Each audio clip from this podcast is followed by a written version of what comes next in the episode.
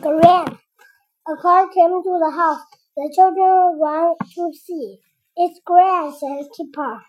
Come in, said Mom. Come in, said Dad. The children helped. They took Gran's things. What a lot of things, said Kipper. The children liked Gran and Gran liked the children. Come and see my toys, said Kipper. Come and see my room, said Biff. Come and play, said Chip. Grandpa played the children. They played inside. Oh no, said Mom. They went outside and played football.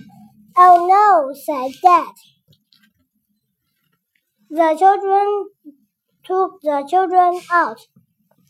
They went in Gran's old car. Ralph and Wilma went too.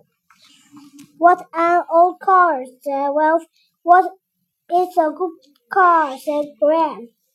Gran took them to fun to the fun park. This looks fun, said Gran. Come on, everyone. The children began to run.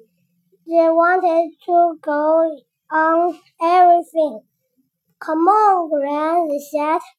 Look at this, the Kipper.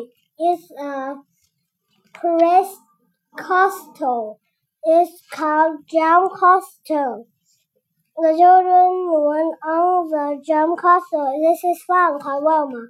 The children jumped and jumped they, and bossed and bossed.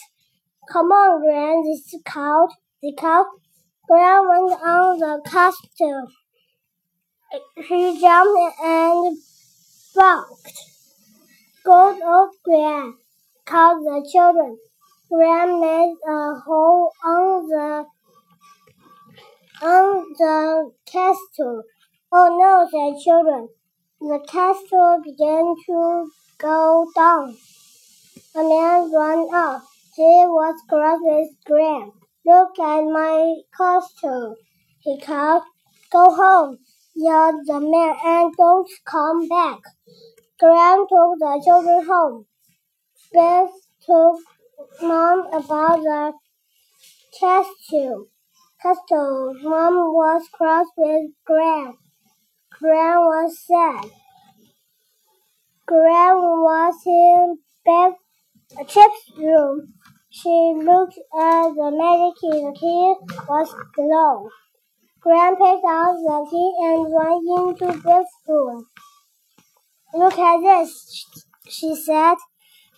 Oh no, says Kipper. It's the magic. The magic is working. The magic took them to a new adventure.